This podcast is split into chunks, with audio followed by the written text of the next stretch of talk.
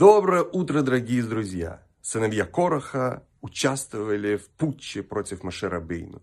Но они совершили раскаяние, Всевышний сохранил им жизнь, спрятав их в подземной пещере и вернул их обратно в этот мир через 38 лет.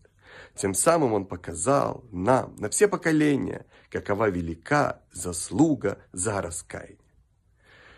К тому же, что раскаяние приближает освобождение – прибавляются все те заслуги людей всех поколений, живших в изгнании, за их изучение Торы, за исполнение добрых дел и за то, что они жертвовали собой ради того, чтобы исполнять законы Всевышнего. Прекрасного дня, замечательного настроения и удачи во всех добрых делах.